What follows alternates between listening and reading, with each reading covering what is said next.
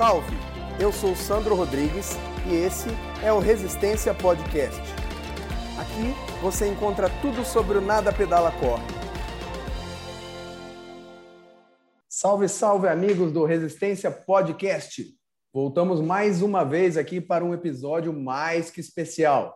Volto a insistir especial pelo, pelo quilate dos convidados, e quando eu falo quilate, não só pela admiração e o respeito profissional que eu tenho, mas pela empatia como uma pessoa, pelo ser humano e com, com o Gideone, que é o nosso convidado de hoje, é, não é por menos. Mesmo eu conhecendo ele em época de pandemia, tem coisas que, que até eu descobri que até o olho no olho pela internet vale a pena. Um cara muito do bem que a gente se conheceu aqui, ainda estamos devendo um abraço físico que, se Deus quiser, está chegando a hora. Gideone, meu amigo, meu atleta representante do Brasil nos Jogos Olímpicos do Rio de Janeiro, no ciclismo. Uma honra falar com você. Seja muito bem-vindo e já se apresente, fale um pouquinho de você. Bora, Sandrão. É, primeiro, muito obrigado pelo convite. É, eu acredito que o trabalho que você vem fazendo, ainda mais com o podcast aí, é, de estar tá levando conhecimento, levando um pouquinho do que aprendeu para a galera, é muito válido. E eu fico muito feliz de estar fazendo parte desse, desse episódio. E eu acho que o bate-papo aqui vai ser bem legal. Tem muita coisa aqui que, que dá para ir para acrescentar para a vida da galera. Né? Então, é um prazer muito grande. Apresentando rapidinho, é, é até estranho ter que me apresentar, mas é, eu sou atleta, é, atleta olímpico, né? Competi em 2016, competi 17 anos profissional. É, morei um tempo fora do Brasil, fui estagiário do Centro Mundial lá na Suíça, é, corri na Itália, já fui companheiro de equipe de muitos desses nomes aí que, que veio hoje no, no Tour de France, Matteo Trentin, Elia Viviane, é, já fui companheiro desses caras, e hoje estou aqui, é, atualmente moro em Salvador, e estou construindo, me aposentei e estou construindo aqui meu, meu outro lado agora, né, o lado científico. Muito legal, Gidi. E construindo muito bem, por sinal, assim, desde quando nós nos conhecemos, eu tenho visto o seu interesse, inclusive transcendendo o âmbito do ciclismo, né, Giovanni? Ou, é, Gideone? Transcendendo o âmbito do ciclismo, estando perto de pessoas de referência. Então, quando eu fui falar com o Gerson, que é um irmãozão que trabalha comigo, você já estava por lá também, Gidi. Então, muito você está trilhando o mesmo caminho. Gidi, você nasceu no, no, no Ceará, é isso, meu irmão? Cara, é isso mesmo. Eu nasci, eu sou cearense, né? Nasci no interior do Ceará, cara, no sertão mesmo, na, chama Sobral, a cidade. É a, a terra do, dos irmãos Gomes, né? Do Ciro Gomes, Cid Gomes, essa galera aí. E aí, logo cedo, é, eu me mudei para Aracaju, porque meus pais foram trabalhar lá. É, eu sou o mais novo de quatro irmãos. E, enfim, aí fui, é, meus pais foram para lá e comecei minha vida de atleta e toda a minha juventude eu passei lá em Aracaju. E depois de Aracaju, lá foi quando eu também conheci, foi apresentada a bicicleta, e aí de lá também partiu toda a minha, minha história aí como atleta iniciando em Aracaju. Ótimo, Gigi. Então não estraga a surpresa, não. Muito bom, porque eu quero saber de tudo. Mais brevemente, que o nosso podcast é 40 minutinhos para a galera escutar no carro ali ficar com gostinho de quero mais. Mas me conta aí, como essa, surgiu essa paixão, com quantos anos? Foi com, com o BMX mesmo, como aconteceu comigo? Com quantos anos você tinha e como aconteceu esses primeiros contatos com a bicicleta? Ou vem de, de berço, de família, isso aí? Ah, é bem legal, assim, é, é um pouco de berço, mas é e não é de berço, porque meu tio tem uma loja de bicicleta, né, era Caju. Então, a gente morava, era um prédio de três andares, e a loja ficava embaixo, meu tio morava no meio e eu morava no apartamento de cima, né? Então, para mim ir para casa, eu tinha que passar pela loja. Então, desde que eu me entendo com gente, é, a bicicleta sempre teve envolvida ali na minha vida. E eu lembro que ele começou, assim, ele ia para as competições e aí voltava, ele me levava junto também para assistir, ficava segurando a bicicleta, ficava segurando as garrafinhas.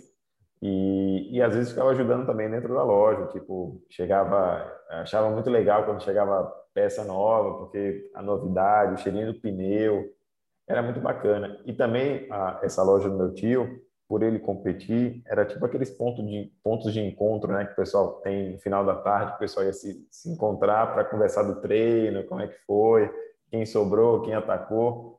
Então eu vivi nesse meio, né, aprendendo tudo isso daí. E aos poucos, é, ele também foi meu primeiro patrocinador, é, a minha primeira bicicleta. Então é, eu devo, acho que o que eu tenho hoje, o que eu conquistei como atleta, é, eu devo muito a, a esse meu tio, que foi quem acreditou em mim no começo.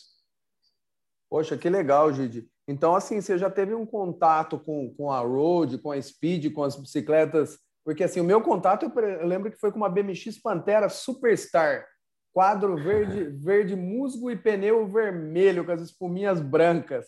Mas, e, assim, eu só fui ter o contato mesmo com, com as bicicletas de estrada lá perto da faculdade. Você não. Então, pelo seu tio, você já teve um contato com, com esse tipo de bicicleta antes, é isso?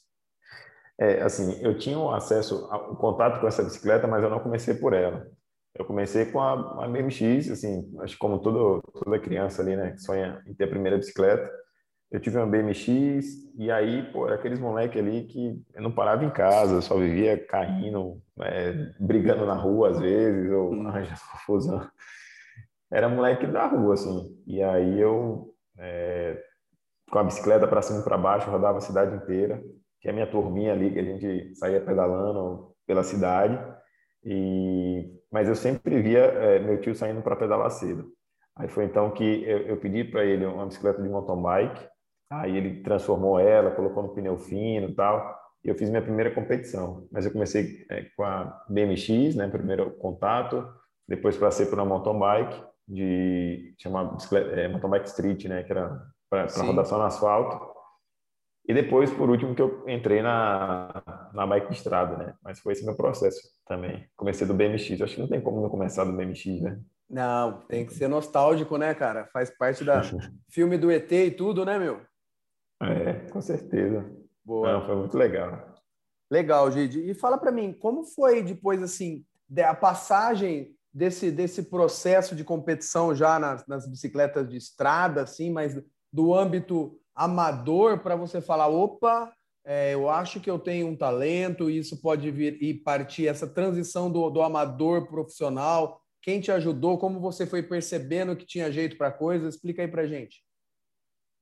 É, é, é, bem legal essa história aí. É, eu lembro que já tinha alguns é, atletas de Sergipe que competiam em São Paulo. E naquela época, isso era 2000 e eu comecei a competir, a pedalar assim, ter esse contato bem mais próximo com a bike depois dos anos 2000, né? Assim que eu tive esse acesso. Então, assim, eu lembro que é, tinha aquelas revistas de, né, da Bike Action, bem antigas ali, até antes, algumas outras revistas que tipo, passava aquele pelotão, Volta de Santa Catarina. É, eu lembro é, as revistas que tinham é, Rogelin, é, Daniel Rogelin, Márcio Mais, esses caras referência. Sim. Então, eu fui crescendo com isso daí, né, envolvido nisso daí. Aí quando começou a ter aquelas Copa Américas na televisão, né, na, na, na Rede Globo, cara, aquilo ali eu ficava doido, bicho. Eu via aquele negócio e falava, cara, eu quero estar tá dentro disso daí. E aí, quando eu comecei a competir, né, lá com meu tio, fiz as provas ali do Campeonato Sergipano, e sempre muito interessado e, cara, empolgadaço, né?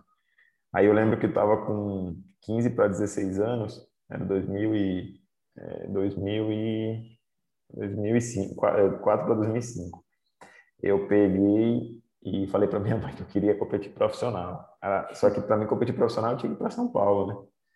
E aí falei isso para minha mãe, minha mãe deu um, um pulo, falou: "Ah, você tá maluco? Você vai para onde com 15 anos para São Paulo e, e para competir?" E naquela época eu estava é, encaminhando ali para vestibular, né? Vestibular normal. Assim, eu, eu, não era um aluno exemplar, mas também não era um aluno ruim, assim, era meio termo ali. E aí é, falei para minha mãe que queria, queria, queria, queria, que não queria carregar esse peso aí, se lá na frente, assim, eu queria tentar, enfim, não queria ter essa, essa, esse sonho que eu não realizei. Aí, tanto insistir, minha mãe até que falou, então termine pelo menos o ano tal, e aí você vai. Aí eu consegui uma equipe lá em Iracemápolis, que era uma escolinha que tinha, que era referência, né? Muitos novos atletas é, iam para lá, né? Como foi o Bozó, como foi o Otávio, é, muitos outros atletas passaram por lá também. Que legal, Gideon. Aí... Só, só cortando, já que, que eu tive a honra de participar de uma aula sua, depois de você fazer algumas aulas minhas, poxa, eu retribuí também, foi muito legal. E aí o Gerson estava contando essa história que deu aula junto com você, que também ele, você fez uma das primeiras avaliações suas lá na equipe de Iracemápolis. É essa mesmo? É exatamente essa daí. Essa, essa foi quando eu cheguei lá na, na equipe.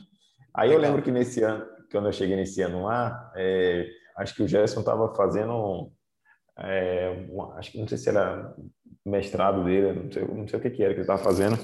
Sei que ele estava avaliando, né? E, e, aí a gente foi, foi meio que cobaia lá para ele avaliar.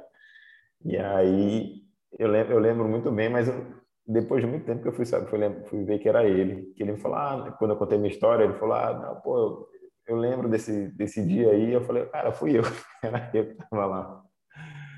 E aí, depois dessa equipe, é, nessa equipe aí eu passei três anos em Iracemápolis. É, e aí, quando estava na minha transição entre o último ano de júnior e primeiro ano sub-23, é, eu ainda estava em Iracemápolis, fui chamado para o Campeonato Pan-Americano no Uruguai. Tinha acabado de fazer a volta de São Paulo, que era tão conhecida, né, a volta de São Paulo, interior de São Paulo. É, tinha feito muito bem. Aí quando eu fui chamado, eu fui chamado, tipo, fui um dos últimos caras a ser chamado para a seleção, é, para integrar aquela seleção para a volta do Uruguai, né, para o Campeonato Pan-Americano no Uruguai. Aí, sabe, quando eu fui fazer minha prova, a prova de estrada, é, sabe aqueles dias que você acorda e parece que tudo dá certo na vida? Eu sei que com 18 anos, cara, é, é era 160 quilômetros, eu saí numa fuga, tipo, com 30 quilômetros, e uma fuga grande, tinha um monte de referência do, da América, e aí consegui vencer esse Pan-Americano, com 18 anos. Caramba, Gideone, eu quebrei todo o protocolo do podcast aqui, que eu falo para o convidado não abrir a câmera, nem eu, para melhorar a qualidade do áudio. Você contando isso me arrepiou todo, eu abri a câmera para você ver aqui, cara. Que legal, cara. Termina não, aí. foi muito massa. Aí, cara, eu ganhei esse Pan-Americano com 18 anos, bicho, e assim, aí eu falo que na minha vida é, a gente tem vários marcos, tem, tem várias, vários marcos na vida. O primeiro foi quando eu saí de casa, né, quando eu fui para São Paulo, o segundo foi quando eu, eu venci esse Pan-Americano aí, que minha vida, sabe, apareceu uma outra versão de mim, assim, porque a, começou a aparecer muitos convites e dentro desses convites é, eu fui chamado para fazer o Campeonato Mundial. Aí nesse ano, nesse mesmo ano, 2008, eu fiz o Campeonato Mundial em Varese, na Itália, e aí fui chamado para uma equipe italiana logo em seguida. Caramba. Então assim, minha vida foi tomando sabe quando você derrubou uma pecinha de dominó que vai derrubando a maior, a maior, a maior. Cara, quando eu vi, eu estava desembarcando na Itália, com 18 para 19 anos, é, competindo é, na equipe de base da Liquigás. Então, assim, naquela época era, era bem forte, né? A Liquigás era referência, tinha o Van Basto, essa galera. E aí foi, foi quando eu dei um outro virada na minha vida quando eu fui para a Itália e aí abrindo outros horizontes também. Que legal, Gide. E fala para mim, nesse, nesse prazo seu, nesse protocolo seu de, de Europa, de Itália, é, me fala um pouco da, da, da do, do, mais legal e da dificuldade. Então, assim, assim do, do, legal a gente imagina, o contato, as provas, né, como você foi, mas também o que foi mais difícil, a adaptação é, em, social, adaptação física. É, conta um pouquinho da, da, dessa dificuldade também, que não deve ter sido só coisa boa, né? Um cara que saiu de, tão é. cedo de casa assim, fica mais longe ainda da família. Ou foi tranquilo isso para você? É, Sandrão, é, é, tudo, tudo quando é novo, existem alguns desafios novos né, que aparecem pela frente. Então, assim, é, o lado fantástico disso é que, pô, com 18 anos eu estava conseguindo é, trilhar o caminho que eu tinha sonhado para mim, né, que é tentar passar profissional e chegar a correr um Tour de France, um Giro de Itália. É, era, é, meu sonho, é, depois que, que eu fui para São Paulo, é, assim, e só voltando um pouquinho, quando eu fui para São Paulo, meu sonho era campeão, ser campeão brasileiro, assim, meu objetivo máximo. Aí, quando eu fui para o Pan-Americano, aí você, eu vou falar igual a Dilma, a gente dobra a meta, né? E aí, eu falei, pô, bicho, eu vou para Itália, meu sonho é passar profissional, corretor de França, Giro de Itália. E, e aí quando eu fui para fora, assim, quando eu fui lá para a Itália, é, foi massa, assim, tive muitas oportunidades. É, eu cheguei a fazer segundo no Giro Itália Baby. é, em, na primeira etapa. É, conheci muita gente muito boa, cheguei muito próximo de passar profissional. Pena que naquela época foi em 2011, é, o ano que estava para passar profissional, e a Itália entrou em crise. A equipe que eu tinha é, pretensão de estar passando, já tinha conversado com o pessoal, o patrocinador recuou e eu não consegui passar profissional naquela época. É, diminuí a verba e não consegui. Porém, nem tudo são flores né, nesse processo. Então, é o lado difícil, cara, foi porque tudo na minha vida aconteceu muito rápido. E quando eu fui para a Itália, é, primeiro que eu, quando eu cheguei, quando saí do Brasil para a Itália, eu desembarquei na Itália com um dicionário no braço, embaixo do braço. Não sabia falar nada italiano. Então, assim, o primeiro desafio foi esse. Eu lembro que, me lembro como hoje, eu desembarcando no aeroporto de Veneza, aí estava o Pagliarini, que era um atleta brasileiro, né, que ajudou nesse, nesse intermédio, e, e, o diretor da equipe. Aí o cara me, rece, me recebeu, o diretor da equipe falou comigo, e eu não sabia o que falar para ele, assim, só dei aquela risada, parecia que era surdo e mudo, né? Aí a gente vê o quanto é importante a comunicação. E aí, cara, eu desembarquei e ele conversando comigo, eu não sabia o que falar, estranho, porque eu queria falar em português e ele falando italiano, e ele não entendia direito. Meu inglês também naquela época não era muito bom. E aí, sei que, enfim, aí eu fui pegando no meio do processo, aprendi a falar o italiano. É, a primeira dificuldade vencida foi justamente a da língua. Depois vem a, a cultura, né, que muda algumas coisas. E eu acho que o principal de tudo, é, Sandrão, eu acho que a mentalidade, assim, por mais que eu estava indo para o que eu queria, mas eu acho que eu era muito imaturo para muita coisa, sabe? Tipo, não, tem algumas decisões, é, a saudade de casa, da cultura do Brasil. Eu acho que eu, eu, eu fui para a Itália é, meio que de costas, porque sempre olhando para o Brasil. Na verdade, se eu tivesse ido um pouco mais de focado, frente. assim, é, é, pensando em, em a, a, faca nos dentes ali, meu irmão, e acho que se eu tivesse, só que isso vem com a idade, né? Mas Acho que foi um ponto ali que pesou muito naquela época e, e no final das contas ali acabei também deixando de passar algumas oportunidades que olhando hoje eu falo, putz, poderia ter feito diferente, poderia ter feito diferente. Porém, ah. Porém, a, eu falo que a, a base que eu tive na Itália foi muito importante para me chegar na Olimpíada depois. Não, ótimo, Gide. Sensacional. Eu até vou parar de abrir a câmera cada vez que me arrepia aqui, porque tá muito legal essa história, cara. Irmão, mas aí, cara, eu acho que para a gente correr, dá tempo de tudo que a gente quer falar. Tem a história da medalha de bronze nos Jogos Pan-Americanos de 2015 de Toronto, é isso? Você já tava, tinha voltado, estava aqui, como que foi essa história Já, eu vou seguir o processo que a gente vai chegar nela. Boa. É, se prepara aí, tem, tem, tem cara que tanta história. Aí, cara, eu peguei é, em 2012 foi quando eu regressei para o Brasil, né? Em 2012 eu estava lá, tive, é tipo, era atleta revelação no, no Brasil, tinha projeção de carreira lá em cima.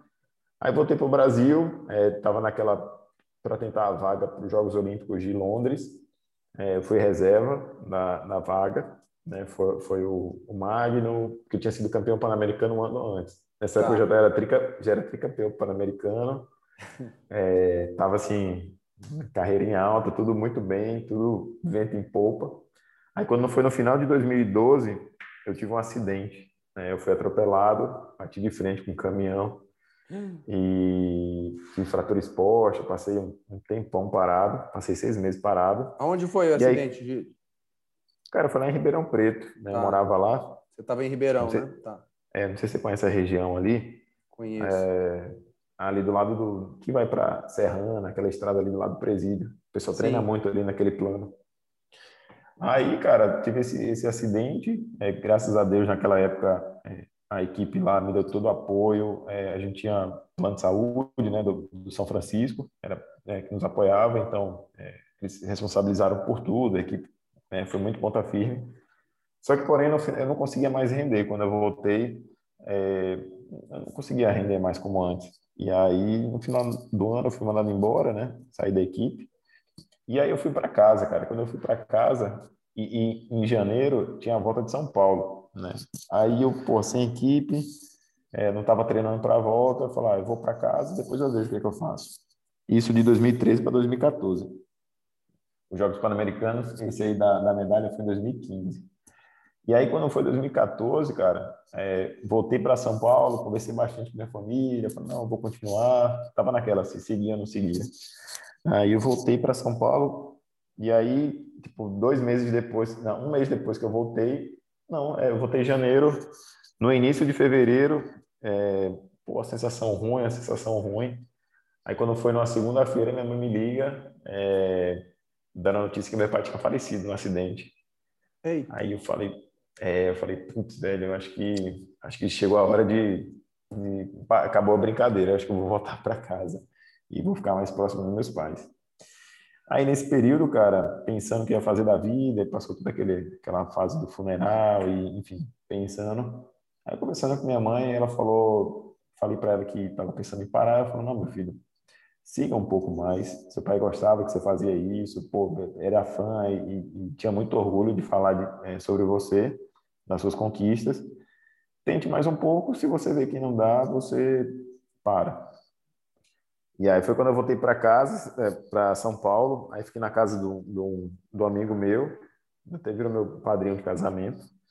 É, falou, ó, fica aí o tempo que você precisar e depois você, você vê o que, que faz. Passei um mês pensando o que ia fazer da vida, né? Um mês pensando, eu falei, caramba, o que, que eu vou fazer, bicho? Do auge pro, Sim. pro, pro chão, né? O calvário. E aí, né?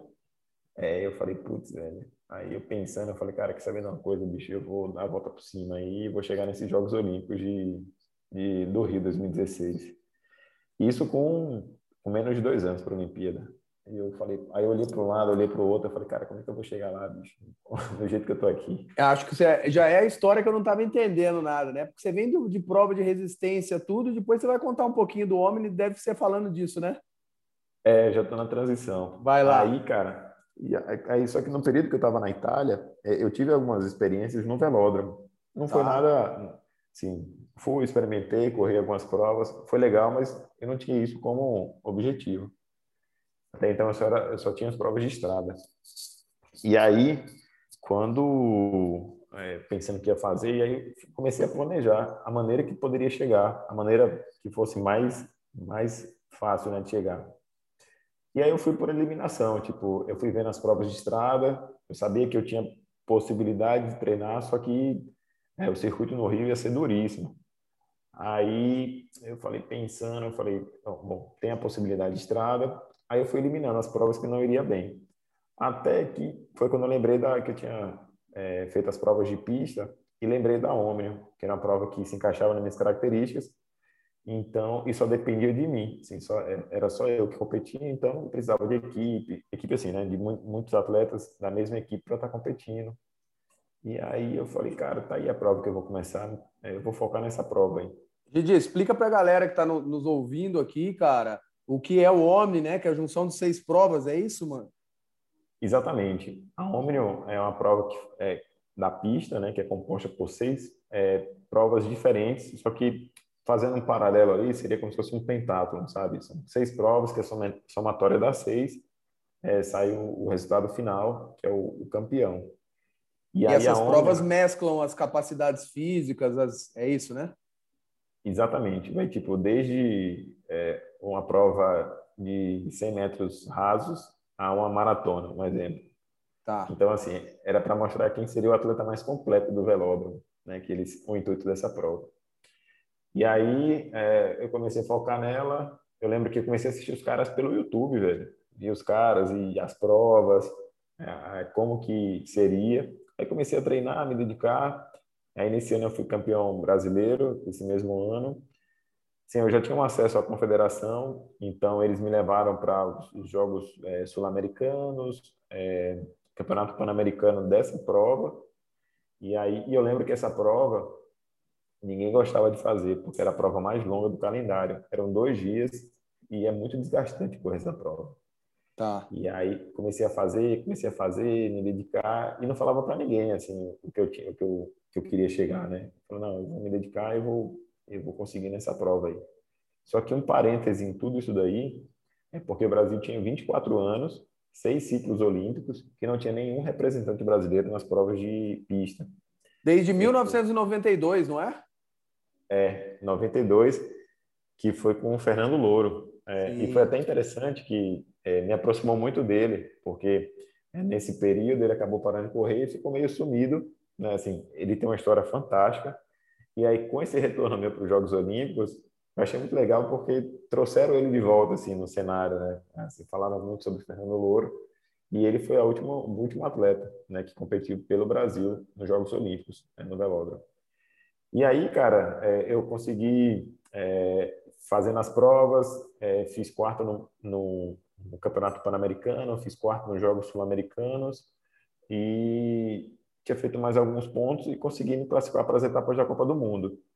Por sorte, é, nesse período, foi logo quando abriu o ranking olímpico e precisava classificar os, os se eu não me engano, os 18 melhores do mundo para poder estar tá na, na Olimpíada.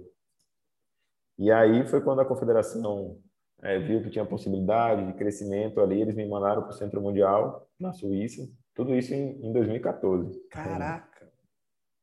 Aí, em 2014, eu fui para a Suíça, fiquei lá no, no Centro Mundial, fazendo as etapas de Copa do Mundo e no outro ano teve os Jogos Pan-Americanos, que foi esse da medalha de bronze. E aí, é um fato muito interessante que pouca gente sabe dessa prova, que eu estava fazendo meu processo olímpico, né, para classificar para os Jogos Olímpicos, e eu tipo, eu ia competir em agosto, na metade de agosto, os Jogos Pan-Americanos de Toronto. E, tipo, uma semana antes, eu tinha ido para a Itália para fazer uma corrida. Só que lá tinha que fazer uma classificatória para entrar. Tipo, eu estava treinando muito bem, porra, tava é, uma fase ótima. E aí quando eu chego para fazer os jogos, é, essa prova, tinha que fazer uma classificatória para poder começar a competir. Cara, eu não passei dessa classificatória, bicho. Caraca! Eu falei, eu falei caramba, uma semana de Jogos Pan-Americanos. Eu falei, putz, eu não consegui passar. Mas, assim, não consegui passar não era porque eu não estava bem. Foi um erro de prova, inexperiência, algumas coisas. Vacilei e não consegui passar. Mas também ficou muita gente boa de fora. Tá. É porque o nível estava muito alto. Aí eu falei, e a estrutura foi montada toda só para mim, né? Todo o centro mundial, assim, a estrutura da, da UCI foi lá para Itália, van, massagista, Nossa. não sei o quê. Cabeça vai vir um trevo, né, velho? Cara, eu, eu não acreditava, bicho. Eu falei, putz, como é que pode, bicho? Tudo dando certo e aqui vai eu não consigo classificar. Aí volto com a cabeça a milhão, assim, pensando. Eu falei, putz, isso aqui não é para mim, velho, não é para mim, não é para mim, não é para mim. Aí eu falei, meu, quer saber uma coisa? Vamos, vamos adiante. Aí cheguei nos Jogos Pan-Americanos. É, lembro que eu cheguei no último dia liderando a prova, resumindo tudo, né? Cheguei liderando a prova e no final das contas ali, é, um pouco uma experiência, algumas coisas também, é que ir para terceiro. Aí quando eu vi a medalhona no peito assim, eu falei, putz, não acredito, velho, no caminho certo. São esses altos e baixos aí da, da carreira que vai, que vão, na verdade, né, aumentando né, nossa capacidade e resistência ali à, à, à pressão. E aí foi esse meu processo até essa medalha. E ali era o passaporte para o Rio mesmo, né? A solidificação de tudo, né? É, assim, o, a classificação ainda estava aberta. Eu classifiquei em dezembro de 2000 e, dezembro de 2015. Eu me classifiquei, né? Saiu o resultado final. E aí, é, só que quando eu fiz os Jogos Pan-Americanos, é, deu para mostrar que eu estava no caminho certo. Falei, não, tá legal, tô no caminho certo, tô competitivo, que o Brasil nunca tinha ganhado uma prova, uma medalha na pista nos Jogos Pan-Americanos. Aí fui lá, bati medalha de bronze. Então tava tudo legal, tá dando certo. E aí, quando foi dezembro de 2015, foi quando sa... não, janeiro de 2016 foi quando saiu o resultado oficial, eu estava classificado. Aí ali já foi o primeiro, eu falei, caramba, consegui a vaga, né? Já estava feliz pra caramba. Aí é, foi quando, assim, eu, eu, sabia que tinha vaga, mas eu só tinha, só ia ter certeza quando eu estivesse na Vila Olímpica competindo ali, que ia, aí que ia ter certeza. Uhum. Aí o primeiro objetivo era classificar, a gente classificou, né? Eu junto com a, é, assim, meu e, e, da Confederação Brasileira classificar. E depois que a gente classificou, é, eu classifiquei em 15º. Dos 18 eu classifiquei em 15º. Ótimo. Aí desse 15 quinto, é, eu fiquei, resultado final na Olimpíada foi 13 terceiro, o resultado final. Assim, fui melhorando. Aí depois que eu classifiquei, é, o próximo objetivo era estar tá entre os top 10, assim, que a gente almejava. E aí cheguei próximo. Né, você chegou a estar em nono, né? Eu estava assistindo, acho. Foi, foi. Eu fiquei tá. em nono, assim, algumas provas eu fui super bem, é, só que tinha outras que eu tinha um pouco de dificuldade, que eram as provas de velocidade, né? Então, tá. isso aí eu, eu, senti um pouco mais. Mas no final das contas eu fiquei em 13 terceiro é, na Olimpíada. E aí, cara, é, tem uma história até interessante. Eu lembro que assim que eu, antes de largar, a gente, assim, me arrumei lá na, na Vila Olímpica, estava sozinho no quarto. Aí o, o, eu lembro que eu entrei no chuveiro assim, cara, e aí fui, passou um filme, né, na cabeça. Putz, é hoje a prova e tal. Cara, comecei a chorar dentro do banheiro assim, mas sabe de felicidade? Eu falei, putz, eu nem acredito que há dois anos atrás eu tava é, quase literalmente parando de correr. Pensando em parar, exatamente. Dois anos depois eu tô aqui no, no maior evento do mundo, é, representando o Brasil e reescrevendo a história do ciclismo de pista. Assim, eu, eu ficava pensando, eu falei, putz, até hoje me arrepia, velho. É, velho. Caraca, Ai. emocionante. E é, aí, e, e, aí você seguiu até quando, Gide, depois dos jogos? É, aí, é, desse dia aí, só finalizando, aí eu lembro que aí me troquei, entrei no velódromo, aí eu fui pedalando pro velódromo, aí quando eu cheguei, entrei no velódromo, cara, assim, hum. só tinha eu de brasileiro competindo ah, no velódromo, cara, assim, foi uma, tipo, todo mundo, cara, foi, foi de arrepiar, todo mundo batendo palma e vibrando, gritando, porque não sei se você viu que a torcida no Brasil estava vibrando até pro juiz, né? Que era Sim. brasileiro. Os caras estavam. Era brasileiro. Era... Aí quando eu entrei, meu irmão, e aí vi aquela, aquela pilha da galera, cara, foi muito massa. É... E aí, finalizando a prova, assim, o que eu tinha na cabeça lá, é... e depois que tudo isso que eu passei, meu objetivo era, cara, podia descer quem fosse na minha frente aqui agora, que eu bato de frente com qualquer um. Né? Foi, a, a, vaga foi conquistada, então isso dá uma força muito maior do que quem, quem teve por, assim, o país sede teve a vaga e, e chamaram a galera. Sim. Então, assim, isso deu uma força muito grande, é, saber que foi, foi na raça. E aí, é, meu objetivo era terminar com a sensação de dever cumprido, assim, deixar todas as forças que eu tinha dentro da pista, e aí terminei com em 13 terceiro. Depois, é, a gente, é, eu até pensei e cogitei com o pessoal de seguir para Tóquio 2020, né? Naquela época era 2020. E aí eu ainda segui até 2018. Aí foi quando eu parei em 2018.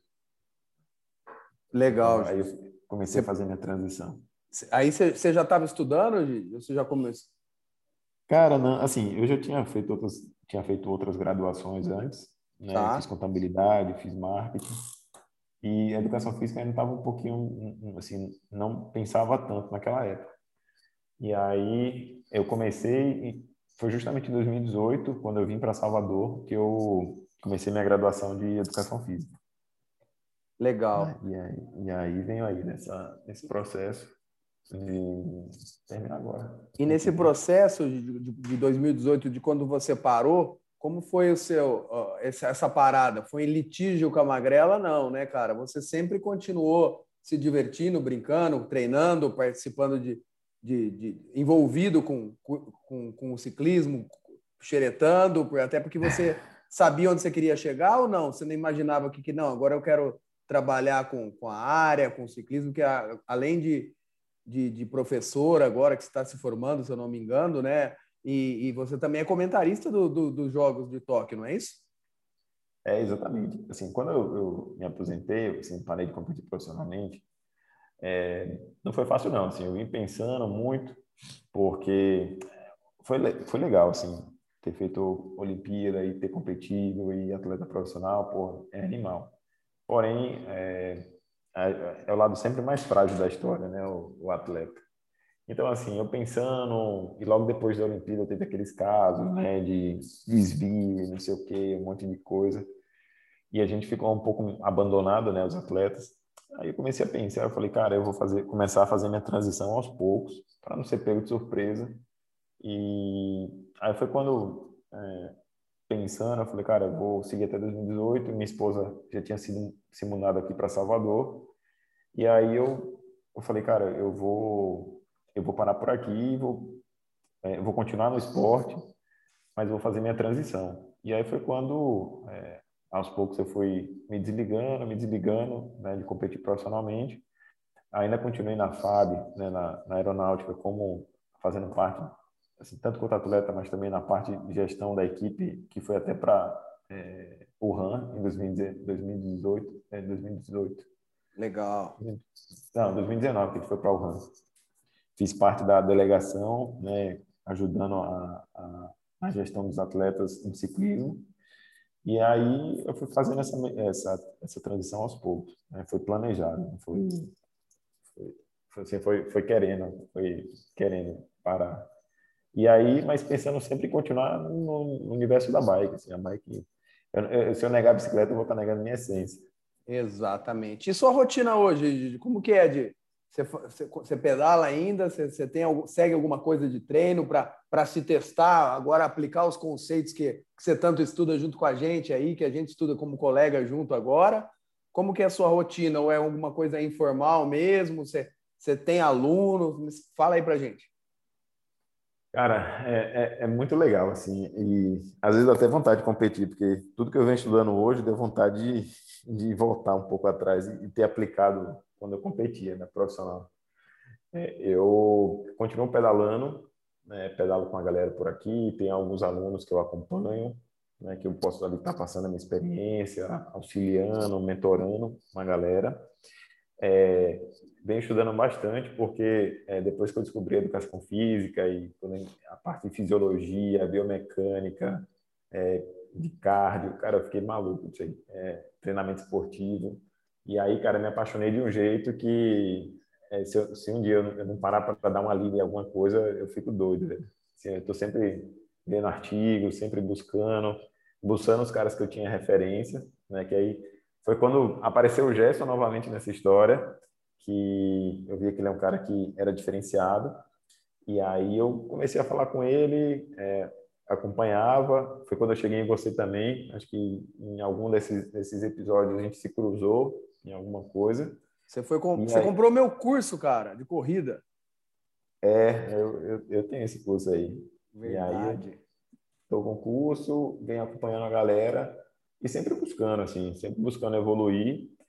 E Aí tem a, a parte da, da Olimpíada, né, hoje com a, com a Globo, com a Sport TV. Desde 2019, quando eu parei de competir, 2018 para 2019, quando eu parei de competir, foi justamente o ano que teve o, os Jogos Pan-Americanos de, de Cochabamba, na Bolívia.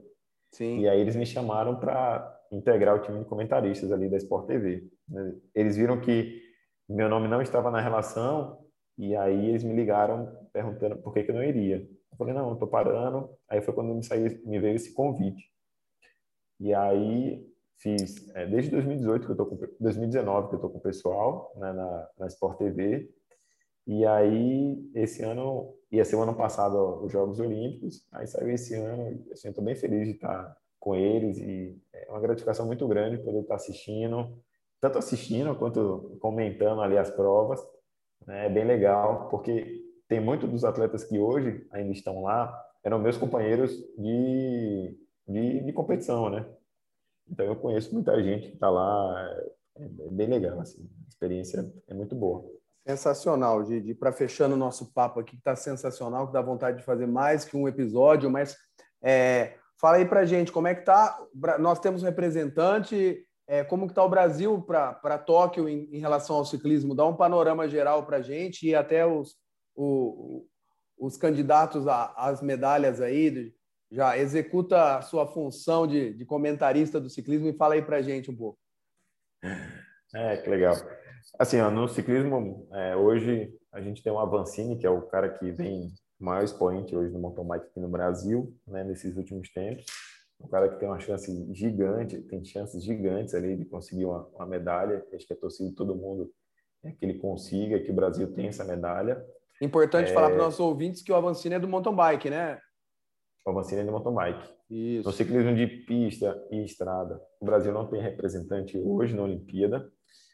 É, infelizmente é, não consiga se classificar, né? então o Brasil vai, não vai ter. É, no ciclismo feminino, é, assim, de estrada nem masculino nem feminino, na pista de estrada não vai ter ninguém. No BMX tem uma possibilidade muito boa, né? Os brasileiros sempre estão ali entre os entre os cinco, entre os dez. Então, assim, a possibilidade que é, que é, consiga fazer uma prova ali muito boa, né? Tá ali na briga. Existe o pessoal do triatlo, né? Que você vai ver que é, tem o Messias, a, a, a, a, esqueci o nome da a Luísa, a Luísa Batista também tem grandes chances ali, então a gente pode esperar alguns resultados bons ali né, no triatlo. E no Paralímpico a gente tem o Lauro Xamã, né, que foi medalhista Sim. na última edição, e tenho certeza que ele vai vir também muito bem, e a esperança é que eles continuem nessa pegada.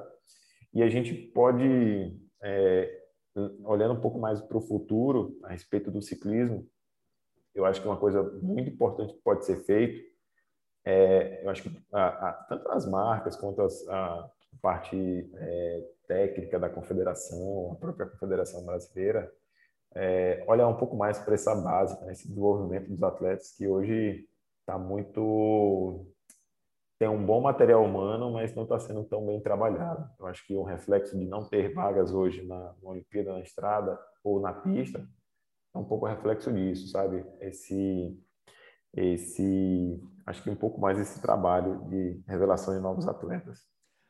Aí, Gide, a, a, a gente vai para uma discussão que, assim, em qualquer esporte, né, cara, se nós pensarmos o Brasil é pela miscigenação, né, então a, a mistura de raças que nós temos aqui e pelo tamanho físico do país, cara, qualquer coisa bem feito, a gente seria uma potência mundial em qualquer esporte praticamente, né? Então, assim, é, na parte genética e na parte física a gente não pode reclamar, né, cara? Então, assim, é, eu acho que é bem isso mesmo. Ah, com certeza, cara. Eu, eu, acredito que o Brasil, cara, é gigante. Ele tem um material humano espetacular. É, talvez, cara, com esse, essa, esse crescimento do ciclismo, né, da, do uso da bicicleta, é, as, as marcas ou novos patrocinadores é, consigam fazer um trabalho legal, né, desenvolvimento de novos atletas. E eu acho que, cara, tem tudo na mão. Né? O Brasil está passando é, muito bom e muito ruim, que eu vou falar assim. Está passando por um momento ruim, que é a fase da pandemia. Né? Muita gente, a gente perdeu algumas pessoas, mas é, o lado bom que o lado da bicicleta cresceu bastante e muita gente descobriu o esporte, né, como uma, uma ferramenta de qualidade de vida como prevenção também de, de muitas doenças. Então, acho que o ciclismo é, cresceu muito com isso, o esporte, e eu acho que pode, a partir disso, tirar alguns frutos no futuro.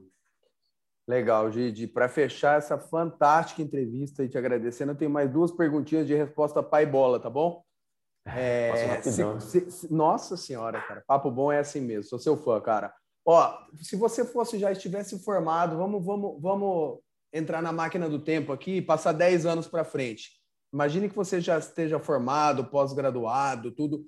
Aonde você se enxerga para te contemplar mesmo trabalhando hoje? Em que âmbito mesmo, entendeu? É, que área? Ou da biomecânica, ou não, não, Sandro, quero nessa área do, do comentário, de comentarista, eu quero ser técnico, descobrir talento, não, a parte de fisiologia, eu me vejo dando aula em faculdade, quero uma assessoria esportiva. Hoje, a gente sabe que com a educação física você entra pensando uma coisa e às vezes sai por um outro lado, mas o que, que te preencheria totalmente hoje na área da educação física, lógico, combinado com o ciclismo? É, Sandrão, é, você falou um negócio que é exatamente isso. Eu comecei educação física pensando em treinamento esportivo, né? Em poder estar tá auxiliando os atletas a, em, alta, em alta performance. Isso é fantástico é, e eu, eu gosto muito disso, isso me motiva muito. Mas depois que eu descobri a parte de reabilitação cardíaca, fisiologia, cara, cara, me apaixonei por isso. Essa reabilitação e cuidar dessa galera que tem, tem pouca gente olhando hoje, né? Eu vejo hoje o exercício, é, o esporte, não como um exercício físico, né? Não como apenas uma atividade física, mas sim como uma ferramenta que você pode pô, salvar a vida de muita gente. Então, assim, por meio dela, é, é eu pretendo estar é, tá desenvolvendo um pouco, é, contribuindo um pouco com a ciência. Eu acho que isso eu quero estar tá fazendo. eu quero estar auxiliando ali nessa estruturação da, do treinamento esportivo para o ciclismo, é, escrever alguns artigos, eu quero poder dar aula, eu quero, enfim, estar tá fazendo muita coisa, produzindo muita coisa. Gigi, eu sou muito feliz, cara, muito pleno. Eu sei, eu faço o que eu tenho dom, o que eu amo e assim, cara, alguns podcasts que eu escutei seu aí também, você usou uma frase que eu falo que aves de mesmas plumagens andam juntas, né? Você é. constantemente cita essa frase que, que eu escutei na banca de, de no, da minha defesa de doutorado aqui, cara. E o que eu tenho para falar assim, é que a educação física, cara, ela precisa de profissionais como você, mas o mundo precisa de pessoas como você, cara.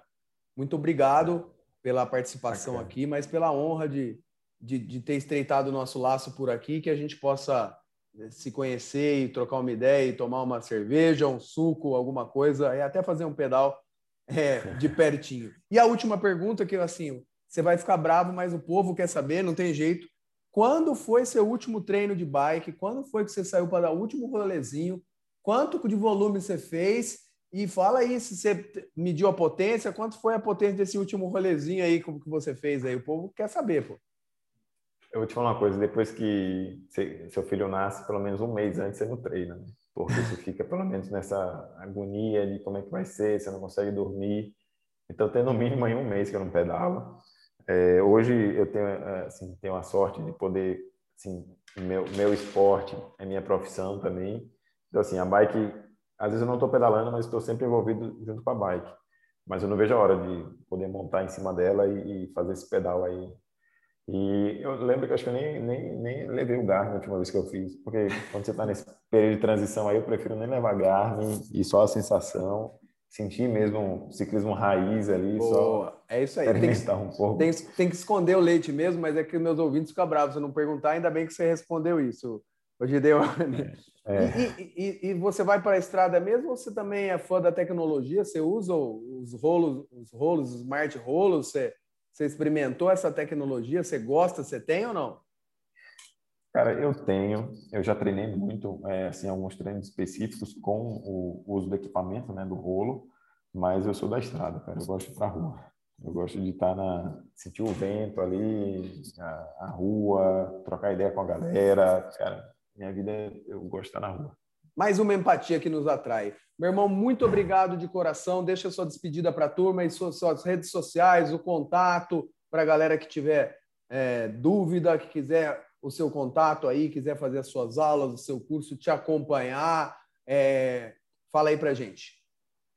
Cara, assim, acho que já está nessa parte final, mas queria muito agradecer, primeiro de tudo, essa oportunidade. Eu acho que é, você falou uma coisa que é muito legal, né? Essas aves da mesma plumagem sempre voam juntos. É, é interessante como a vida vai direcionando com pessoas que a gente sempre é, vê como exemplo, né? E aí eu, fico muito feliz. Eu, eu falei até para o Gerson. Falei, pô, Gerson, é, muito obrigado pela oportunidade de estar é, tá do seu lado, dando essa aula. É um cara que eu tinha como referência e hoje poder estar tá, é, né, compartilhando um conhecimento juntos. É, agora com você também, é um cara que eu acompanhava, acompanho o seu o trabalho fantástico que você faz, né? A competência que você tem. Então, assim, muito feliz mesmo. Obrigado pelo convite. É, minhas redes sociais, Eddeone Monteiro, é, encontrar no Instagram. É, qualquer dúvida também, às ordens. E, cara, é sempre muito bom. É, um papo bom sempre é bem-vindo. Valeu, Gidei. Não esquece que você vai fazer o prefácio, vai ser um dos, dos executores com outras, outros nomes do meu livro que está saindo aí de triatlon, junto com o professor Dr. Charles Lopes, hein? Quebrando a surpresa aqui, viu, meu irmão? Obrigado de coração. Show. Um beijão para você, tudo de bom, viu, velho? Valeu, irmãozão. Tamo junto.